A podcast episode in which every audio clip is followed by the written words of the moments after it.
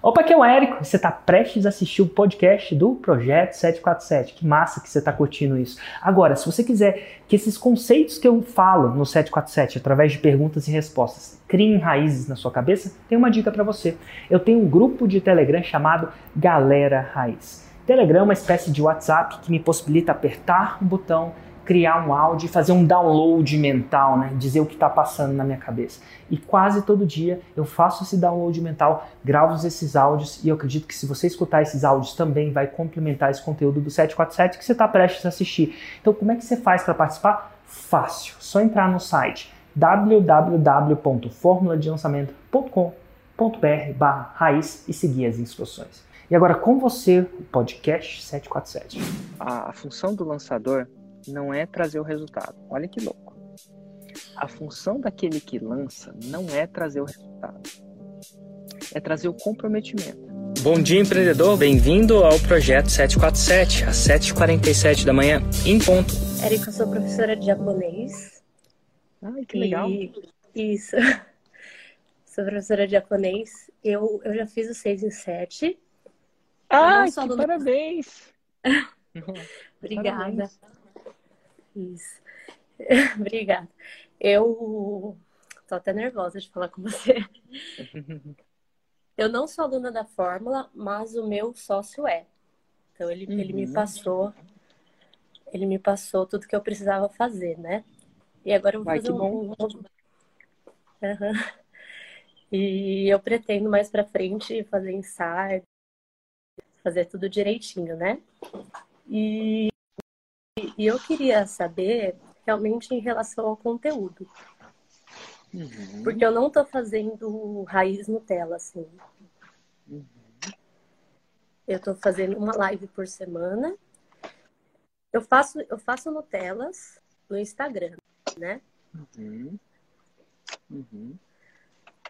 E acho que eu precisaria realmente melhorar essa parte do conteúdo, né?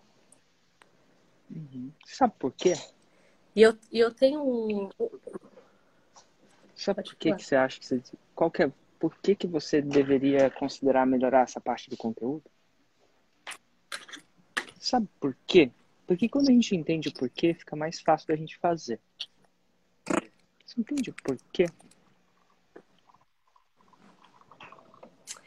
Eu vi, eu participei do evento do Fórmula, né?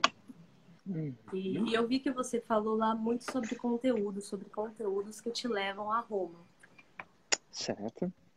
Eu, eu fiquei pensando por... muito sobre isso.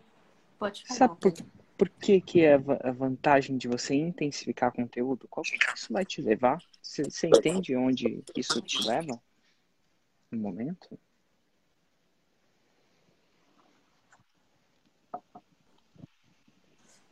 Isso é hum, claro para você? Que vai levar Roma mais rápido, né? As pessoas. É, mais ou menos. Não é por isso que a gente faz conteúdo, não. Não é a razão principal. Mas se você entender por que, vai ficar mais fácil de você fazer. O que, que acontece? Conteúdo, ele serve para criar uma audiência as pessoas vão na internet para aprender. Elas vão para se divertir, elas vão para se conectar, mas elas vão também para aprender. Algumas vão para aprender. Faz sentido? Que alguém vai para a internet para aprender? Faz. Tá. Então, quanto mais conteúdo você posta, maior, mais chance ela tem para aprender com você. Até aí, tudo bem? Sim. E aí, quanto mais chance ela tem para aprender com você, mais tendencialmente pessoas vão conhecer você. E quanto mais pessoas conhecem você e elas conhecem você porque querem aprender com você, maior fica a possibilidade de lá na frente você transformá-las em cliente. Então, basicamente, o passo de transformar em cliente, primeiro ela conhece você, ela aprende com você, vê que você é uma pessoa que tem a capacidade de levá-la a esse destino final, que é, a gente chama de Roma, mas pode ser chamado de qualquer coisa, né? Tóquio. Aprender inglês. Então, a audiência, você primeiro cria uma audiência, ela, ela atrai as pessoas que potencialmente você vai fazer, você vai vender lá na frente. Vai chamar para essa jornada. Então, quanto mais, quando eu faço conteúdo aqui agora, estou fazendo conteúdo agora, certo? Então a gente tem X pessoas assistindo. Essas X pessoas, elas, elas foram atraídas por conhecimento. Não foi pelo meu cabelo, definitivamente. Então, elas são, essas mil pessoas são potenciais compradoras, agora ou no futuro, de um potencial meu. Só que quando eu faço isso, os, o Instagram, agora, essas pessoas estão meio que marcadas lá no Instagram, essa audiência. As pessoas não sabem, né? Você ou elas. Então, se eu quiser fazer um anúncio para pessoas que engajaram em lives comigo, eu posso. Eu posso fazer um, um anúncio para o meu próximo lançamento, que é o Desafio 627. Então, assim, o, quanto mais conteúdo eu faço, mais eu tenho chance de colher lá na frente. Transformar uma pessoa em cliente que não te conhece é muito mais difícil de transformar uma pessoa que bateu um papo com você, ouviu batendo um papo com outra pessoa. Só que é o seguinte, o problema do conteúdo é que é o seguinte, ele é igual a gente, eu mostrei isso lá no, no evento, e, e tem uma imagem que ele reflete bem. É, é que nem um barco a remo. Quanto mais conteúdo, mais remadores, mais a audiência cresce. É verdade. Mais conteúdo, mais audiência cresce. E eu falo de número mesmo. Desde que ele esteja alinhado com aquilo que você vai vender lá na frente. Então, se eu fizer conteúdo de empreendedorismo, se eu fizer conteúdo de empreendedorismo, tem que vender alguma coisa sobre empreendedorismo, não sobre concurso público, que é o anti-empreendedorismo. Né? O concurso público é o anti, é o oposto do empreendedorismo. Entendi. Então é isso. Então o que, que acontece? Se, se você aumentar seu regime de conteúdo, sua, sua audiência alinhada com o seu produto vai tender a aumentar. Quer dizer que se de 6 em 7 vai começar a ter a chance de fazer 7 em 7. Tá, mas pergunte. Eu queria perguntar para você, porque assim, eu tenho um método muito diferenciado, né? Eu sou uhum. formada, eu tenho uma formação em educação, sou formada em pedagogia. Então, eu, eu trabalho muito essa questão de neurolinguística, como o cérebro humano aprende um idioma e, e, eu foco muito nesse método e isso que me ajudou a, a ter, um, ter um bom faturamento, né? Uhum. E isso que faz com que os meus alunos tenham muito resultado. Uhum. Eu, eu tenho muito depoimento, enfim. E eu queria saber o quanto é importante eu focar no método e quanto é importante eu focar em coisas específicas do japonês, né? Ah. Ensinar o japonês em si. Então, tá bom. É, qual que é a sua Roma? Ou qual que é a sua promessa do seu a programa? Promessa, a minha promessa é estude 40 minutos por dia e se comunique, escreva e leia em japonês em 10 meses. Excelente. Ah, então tem a ver com método, né? É, eu até coloquei esse 40 minutos, porque antes não tinha, né? Uhum. Eu estou pensando na resposta. Existem conteúdos. É... Deixa eu pensar, tá? Eu faria um mix das duas coisas. Eu faria um mix das duas coisas. O conteúdo ensinando japonês, ele vai atrair um cara que está querendo chegar a Roma. Porque ninguém estuda japonês sem sem Ninguém estuda como escrever uma palavra em japonês, um, um caractere em japonês, sem querer a fluência, sem querer chegar a essa Roma. Então, eu faria as duas coisas, mais ou menos na proporção de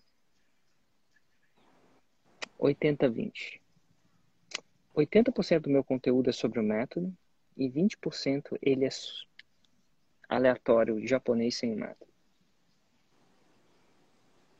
Mas mesmo no conteúdo japonês sem o método, eu acharia um jeito íntegro de linkar aquilo com o método. Vamos tentar fazer uma, uma especulação de como a gente faz isso? O que, que seria um conteúdo. O que, que seria um, um conteúdo que não é do método? Me dá um exemplo prático aqui. Uhum. Eu, eu fiz uma live sobre números, né? Contagem de dinheiro. Certo. E nessa live eu coloquei os, os caracteres, né? Que a gente chama de kanji. Uhum. E o, o meu, o, a forma que eu ensino é mostrando o desenho, por que, que aquele, aquele caractere tem aquela forma. Ah, mas então você usou o método para ensinar, né? Eu usei o método. Ah, então esse, esse se enquadra num conteúdo de método.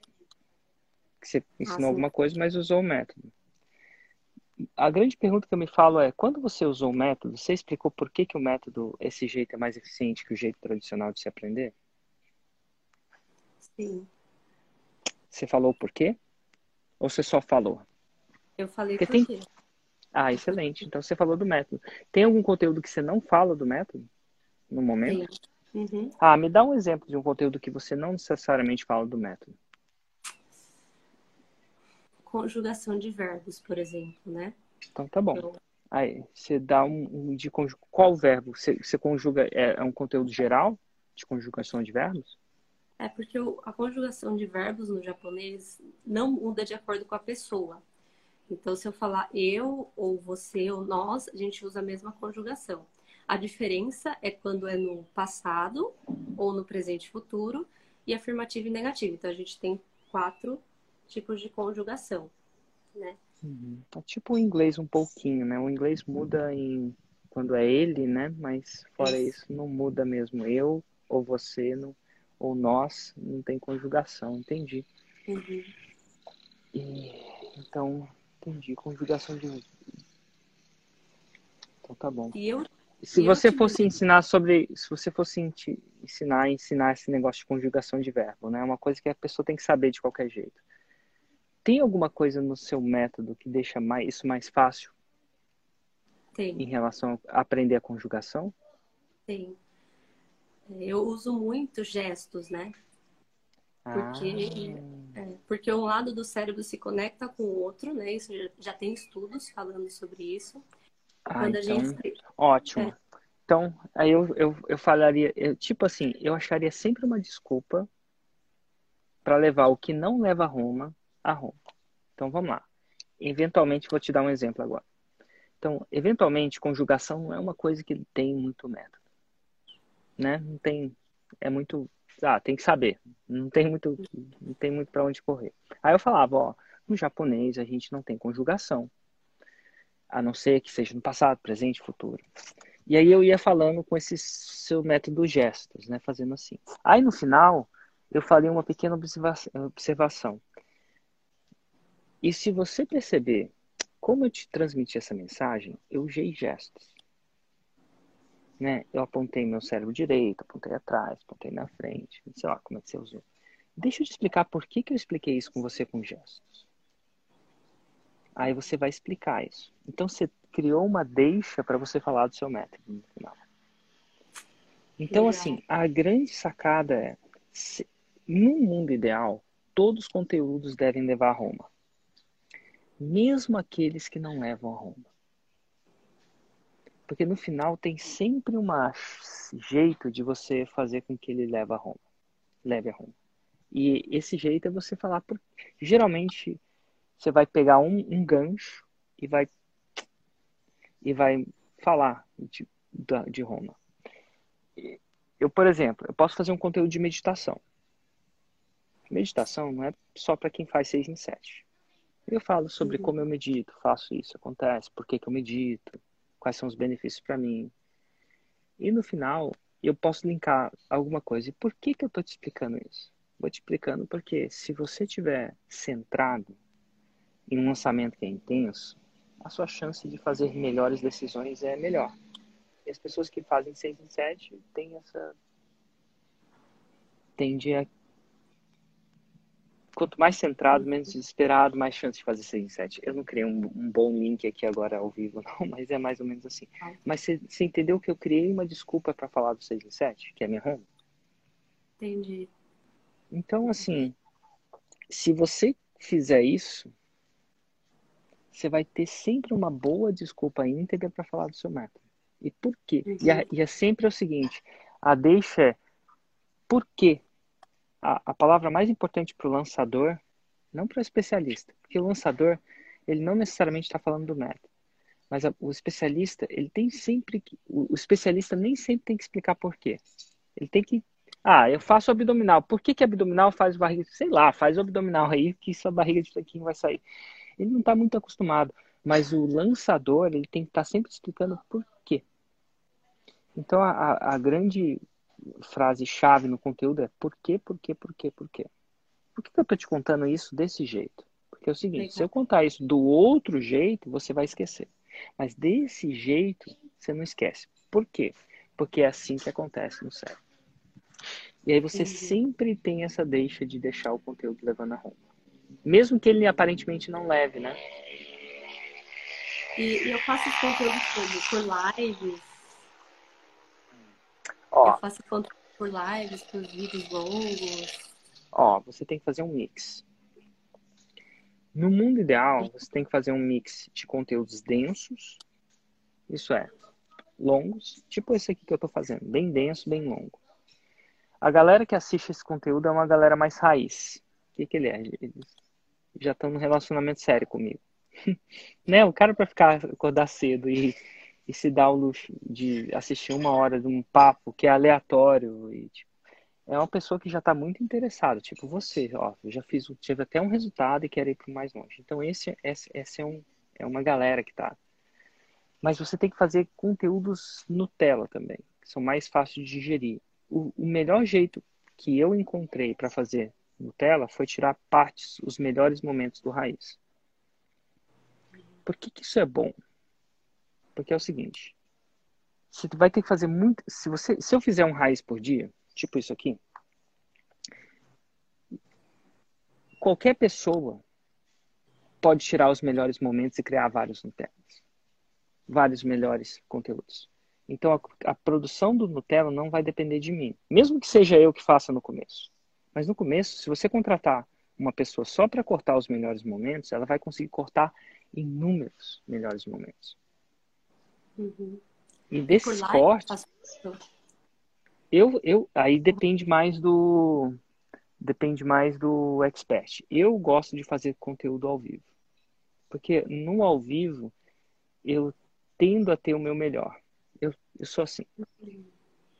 Eu tenho eu, nossa, eu odeio. Eu particularmente não gosto de gravar olhando para a câmera. Não gosto de falar com pessoas.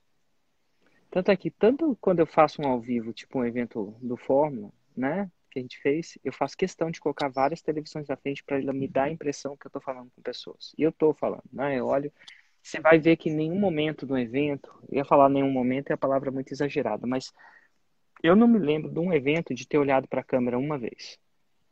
Igual o jornalista faz, sabe? Ele olha para a câmera. Em nenhum momento eu estava olhando para a câmera. Eu só estava olhando para a carinha de alguém, porque isso me alimenta. Eu gosto de falar com pessoas. E isso deixa o processo mais sustentável para mim. Se eu tivesse que gravar e gravar para a câmera sozinho, não, não sei se eu faria um, um raiz hoje. Tá entendendo? Então, o que você gosta? Qual você prefere? Você prefere fazer conteúdos. E tem gente que é o contrário. Tem gente que não quer ver pessoas, quer ver mais a câmera. Você prefere fazer conteúdos ao vivo ou você prefere, de preferência, conteúdos gravados? para você, o que, que você prefere? O que é mais gosto... sustentável para você? Eu gosto do ao vivo. Hum, é ótimo, perfeito.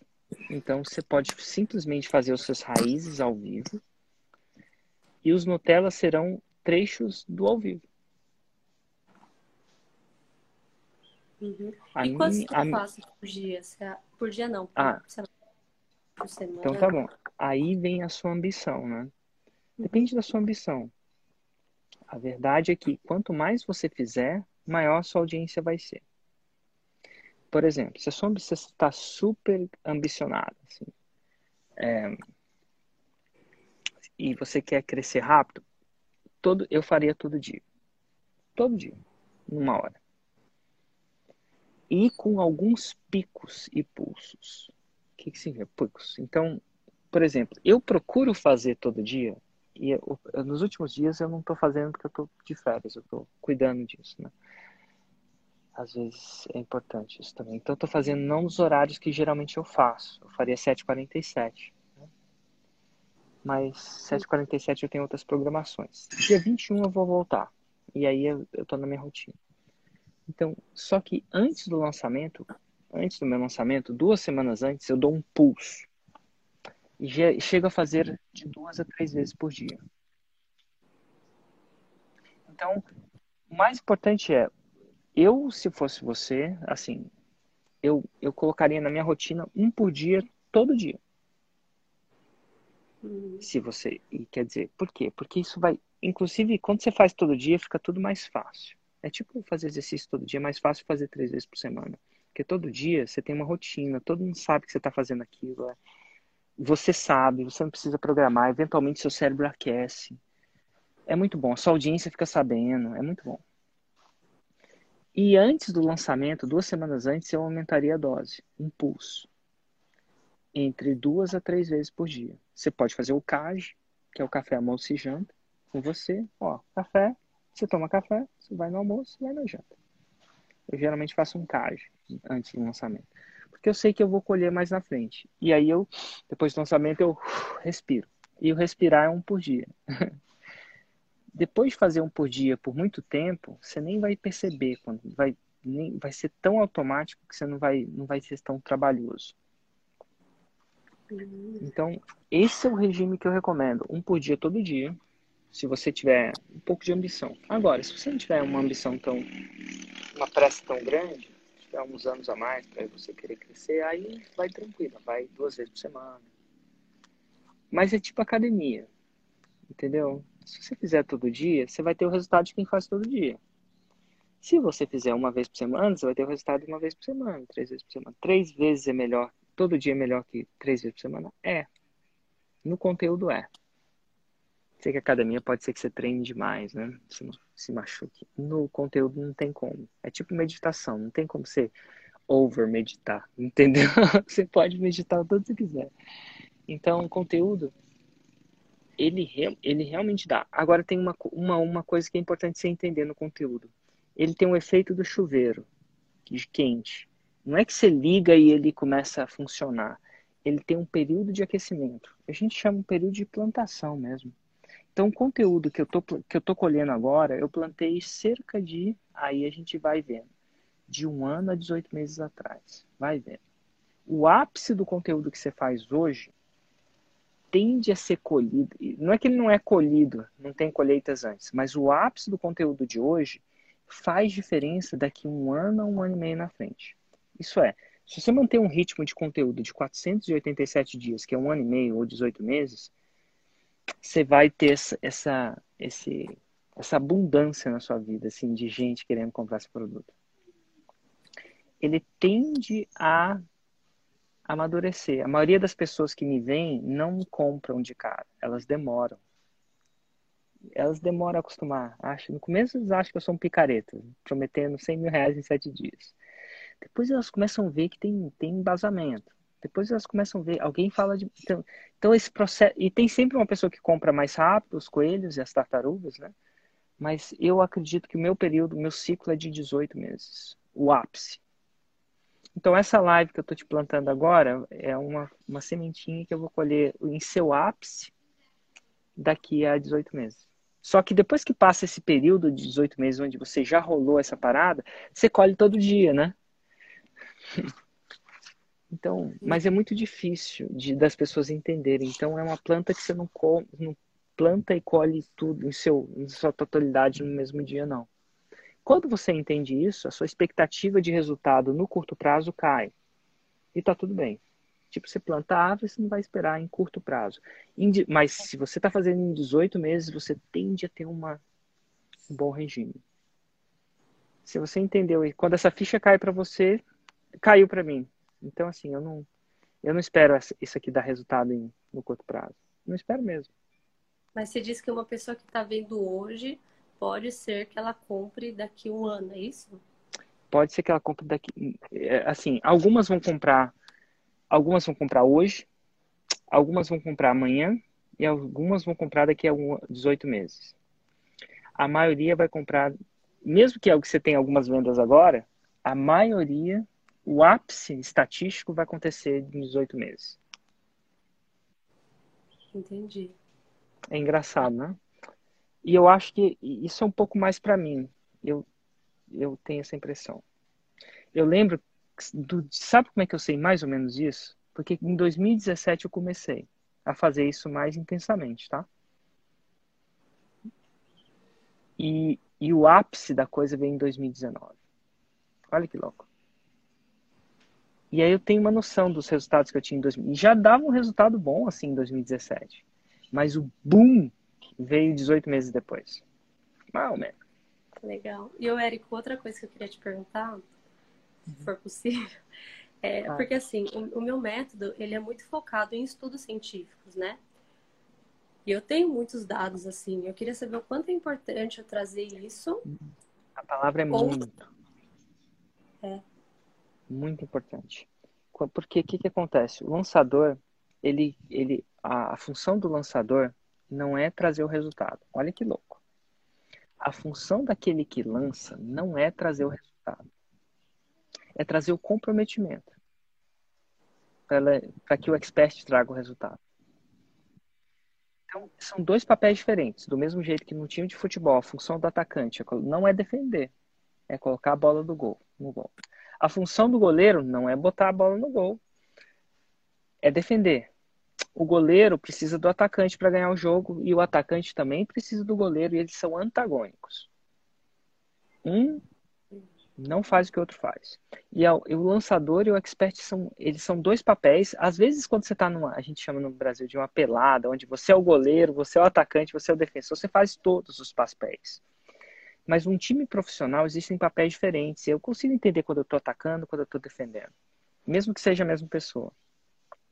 A função do lançador não é trazer o resultado, é causar comprometimento. Ele ensina para que a pessoa entenda que quando ele não é que ele diz que ele nunca vai ensinar, ele ensina sim. Só que ele ensina sempre porque ele quer causar o comprometimento. Ele quer causar uma boa impressão. É tipo um namorado que sai para jantar com a futura esposa, ele quer causar uma boa impressão, todos queremos, se ele está interessado nela, mas a intenção a, é, é mais ou menos assim. Então, assim, o lançador, ele procura causar o comprometimento. E para você causar comprometimento, você tem que explicar muito o porquê das coisas. Uma vez que a pessoa está comprometida, ela não precisa mais saber muito o porquê. Faz sentido? Então, o lançador, ele usa mais o gatilho mental da razão, ou a razão, o porquê muito, então, por exemplo, se eu sou um lançador de um produto de meditação, se eu fosse lançar um produto de meditação, tá? Eu ia todo dia fazer uma live de um estudo científico que prova que meditação faz isso. Eu sei que são produzidos cerca de mil estudos científicos por ano no quesito meditação. Acontece de ser uma parada muito estudada hoje em dia, muito sexy estudar meditação. Ficou sexy, sabe? Ficou, ficou, ficou bom. Ah, então é eu faria, eu estudaria um desses e uma vez por dia eu debulharia, né? Falaria sobre um estudo científico. Por quê? Quando as pessoas entenderem que meditação é o poder e entenderem que há base científica para isso, não é o Érico falando, elas vão querer se comprometer a meditar. E quando elas se comprometerem a entrar nessa jornada, aí entra o Érico, não, seria, né? O Érico, o expert, que fala assim: agora sim, gente, preciso mais explicar mais nada. Fecha os olhos e presta atenção na respiração. Porque aí eu sou expert. Ela já está comprada. Eu não preciso ficar mais necessariamente explicando por quê. Entendi. Então, Ai, o... o lançador, o lançador fala muito por quê. Coisa que o expert, é, o clássico personal trainer, o personal trainer não fica explicando muito por que, que você tem que fazer exercício. Vai, ele fala, vai, vai, vai, vai, vai, vai, vai, vai, faz aí, mais um, mais um, mais um. O lançador do personal trainer tem que ficar explicando por que, que a última repetição é a repetição mais importante. O porquê que a criação dos músculos tem a ver com a destruição, microdestruição das fibras. Por que, que você faz rápido ou devagar? Qual que é a diferença? Qual, por que, que você deve respirar pelo nariz e não pela boca? O personal trainer só fala, respira pelo nariz. Por quê? Se perguntar para ele, ele usa o gatilho mental da mãe. Porque é assim. Ou ele fala assim, ah, porque aprendi assim. Ele não vai a fundo. O lançador ele vai pegar um estudo científico de duas pessoas que respiraram pelo nariz e outra pela boca e o que aconteceu com eles nos últimos tempos. Por quê? Porque aí, quando você entende o porquê que respirar pela boca e quais são os efeitos, você se compromete. São dois papéis. Não, entendi. É, eu achei que estava sendo muito chato e ficar falando só sobre essas coisas, mas é bom saber. É. Então, quando você. Eu falo muito por quê? Quando eu lanço. Muito. Sem porque não se causa menos comprometimento. Você traz e muito quando a pessoa tá né? Também. Eu trago também porque com depoimento é um jeito, é um outro gatilho mental. O porquê é um gatilho, a gente costuma identificar como gatilho mental da razão. O depoimento é o gatilho mental da prova ou evidência. Uhum. A prova ou evidência inspira, sem explicar porquê, né? Mas é a combinação dos dois que causa o maior efeito. Então você então, usa você... a razão e o coração. Eu uso a razão e o coração, o exemplo, né?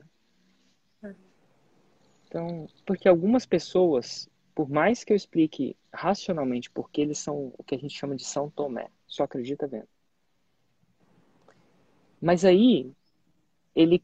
É, é, a pessoa fala assim: é preciso ver para crer. Mas é preciso crer para ver. Tem pessoas que precisam ver para crer e tem pessoas que precisam crer para ver. Então ela crê através da razão. Aí ela começa a ver os exemplos. Porque antes passava batida, nem, nem olhava, não faz sentido para mim. Aí tem umas pessoas que vêm e aí começam a me escutar. Então você tem que usar uma combinação desses ingredientes. Não é só um ou outro. São os dois, em alta dose. Alta dose, altas doses de razão, altas doses de evidência. Nossa, que interessante. Altas doses. A, do, a, a quantidade da dose é muito importante. Quantidade e frequência da dose, né? Eu não, ainda não consegui alguém que tenha errado na dose da razão e errado na dose da evidência. Eu já, ah, foi, foi prova demais, não tem essa. Ainda não tive essa pessoa. Não, foi razão. Não. Então você vai explicar constantemente o porquê das coisas, como lançadora. Depois que a pessoa comprou o curso, aí, filha, você, você ensina o japonês. Acabou. Vamos lá, vamos fazer abdominal. Legal. E, e Érico, assim, a questão do tempo de CPL, uhum. você acha que, que influi? Porque Não. cada vez eu vejo que as pessoas estão fazendo mais, mais tempo de CPLs, né? Não é o tempo em si é você diz o que precisa ser dito para bater o script. Então, por exemplo, no meu primeiro produto, meu tempo de CPL foi 8 minutos. Porque naquele produto não tinha muito o que explicar. Era muito. Era, tem, pra, já na forma, eu tenho que explicar tanta coisa que é tão louco, tão diferente, que eu preciso de tempo para isso. Mas eu não faço isso para gastar tempo. E eu não faço isso porque o tempo de CPL tem que ser maior ou ajuda menos. Eu falo o que tem que ser falado no script. E para algumas coisas demora mais para explicar, porque são conceitos mais novos. E para outras não. E quando não, eu não gasto mais tempo. Então assim, eu juro por Deus que o tempo para mim é irrelevante. Isso é, eu não me preocupo com o tempo. Não falo, nossa, esse CPL tá longo demais ou tá curto demais. Eu só falo, eu falei o que tinha que ser falado. Tem alguma coisa para tirar? Eu tiraria? Não, não tiro, eu acho que ele precisa ser falado, então eu falo. Não tem enrolação nem aceleração. E é muito bom isso no, no online, que você tem a liberdade de usar o tempo que você quiser. Eu já fiz vídeos de vendas de duas horas. E vídeos de vendas de 23 minutos do mesmo produto. E vídeo de vendas de 8 minutos. Na época eu falei o que tinha que ser falado. Quando você faz ao vivo, vai tender a ser mais, mais maior, porque a gente é menos scriptado. Né? O ao vivo tende a ser o dobro. Para você falar a mesma coisa ao vivo, tende a ser o dobro do tempo de falar uma coisa no teleprompter. CPL ao vivo, você diz? Não. É, é CPL ao vivo ou vídeo de vendas ao vivo. Eu já fiz os dois também. É, é, é uma modalidade que eu não recomendo os iniciantes fazerem. Porque a gente quer manter o script no começo, né? Até para poder aperfeiçoar. Uhum. Se tiver uma faixa marrom de terceiro grau, fazendo um milhão por ano, que está a faixa preta, eu vou recomendar você começar a brincar com algo. Interessante. Eu achei que, que o seu método era só vídeo. Não. A gente pode. O, o método em si não fala se é vídeo ou não. Pode ser até escrito, né? uhum. né? Não tem. O meio, não é o meio que eu toco o instrumento. Não é o instrumento, é a música, né? Eu posso tocar numa guitarra, posso tocar num saxofone, posso tocar numa. Mas não, precisa ser necessariamente só. Posso fazer ao vivo, posso fazer gravado. E aí, dependendo da música, do, da performance que eu quero fazer, eu faço com o instrumento. E depende de quem toca é, também. Tem gente que toca melhor ao vivo, tem gente que toca melhor. E tocar melhor não é carisma, assim. O cara tem que seguir o script. Parece que eu tô ao vivo e não tô seguindo o script, mas eu tô seguindo muito. É tipo uma peça de teatro. É ao vivo, né? Mas tem um script ali. Hum. Não é, não é aleatório. Eu cheguei, tem gente que acha que ao vivo eu aleatoria lá e chegar e falar, não. Alguém escreveu aquela peça de teatro, a gente ensaiou aquela peça e eu e eu falo como se parecesse que eu não tivesse treinado, mas eu treinei. Entendi, olha que interessante. É, e às eu, vezes eu, saio, eu saio da linha e volto, mas eu tenho uma linha ali. Uhum. Eu quero sair o menos legal. possível. O evento é, ao vivo porque... do Fórmula, sabe aquele evento ao vivo hum. do Fórmula que parecia. É, ah, eu, eu tava lá. A gente, eu passei uns quatro meses scriptando aquilo, eu e a equipe. Nossa. Parece que não, né? Parece que é aleatório, mas não é. Não foi. Entendi. Cada palestra de Roma, palestra de conteúdo, é scriptada. Tudo foi scriptado. Até a oferta que eu fiz foi scriptada. Não parecia, né? Cada e não tem coisa... teleprompter, mas... Não, eu não preciso mais, sabe? Eu fiz bastante. Uhum. E, e, eu, e, e o fato de eu... Ó, o melhor jeito de você mas, assim, primeiro é, sim, é, tem um script. Sim, às vezes o script não é palavra por palavra no teleprompter, que eu não reajo bem no teleprompter. Eu não sou um cara de teleprompter. Bom, tem gente que é. E... Mas é muito orquestrado. Bem treinado. Eu demorei, a gente demorou uns quatro meses para escrever aquele evento. E ó, a gente. E você trabalhou. treinou. Você fez o, o evento com, sem público, por exemplo. É, eu, o meu jeito de treinar é um pouco diferente. Por quê? Porque quando, como eu, como eu faço isso ao vivo, muitas vezes, eu, eu tô ao vivo todo dia. Tipo, agora eu tô ao vivo. Então tenho um conforto ao vivo. Então, quando eu tô com uma outra pessoa, no caso você, falando, eu tô numa zona de conforto brutal. Eu treino isso todo dia, né? Tô treinando agora. Essa é a primeira coisa. Depois que a gente scripta coisa por coisa, eu treino sozinho no chuveiro. Então, por quê? Porque eu descobri que o chuveiro para mim é o poder. Para treinar, tô relaxado, tô treinando. E eu vou passando aquilo na minha cabeça. Passando, passando, passando, passando. E aí algumas coisas.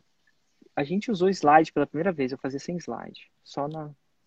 Só anotando. E eu anotava, se você perceber, eu anotava algumas coisas no braço também que ia pro braço era só o que eu não podia esquecer de jeito nenhum, sabe? Então toda hora eu tava no braço olhando. Não sei se você viu, percebeu que eu ficava aqui, ó. Notando aqui. Meu braço inteiro tava tudo escrito. Por quê? Porque o braço eu, eu, eu, olho, eu olho e tô tranquilo, tá? tô tranquilo no braço. Mas enfim. Então algumas Legal. coisas que não tinha muito slide, tava tudo no meu braço. Então eu olhava pro meu braço, já falei isso, não falei. Tipo isso. O braço, você não percebe muito que eu tô olhando o braço, né? Mas enfim. Mas não. não parece. Então, assim, o ao vivo ele requer um pouco mais de skill, sabe? É mais trabalhosinho. Mas depois de um uhum. tempo, você vai. Depois que você estiver bem confortável com o seu CPL, você vai testar um ao vivo. Mas o, é. o, eu não ensino ao vivo na forma, porque a maioria das pessoas pensam que ao vivo é uma improvisação. Não é? É a peça de teatro. Uhum.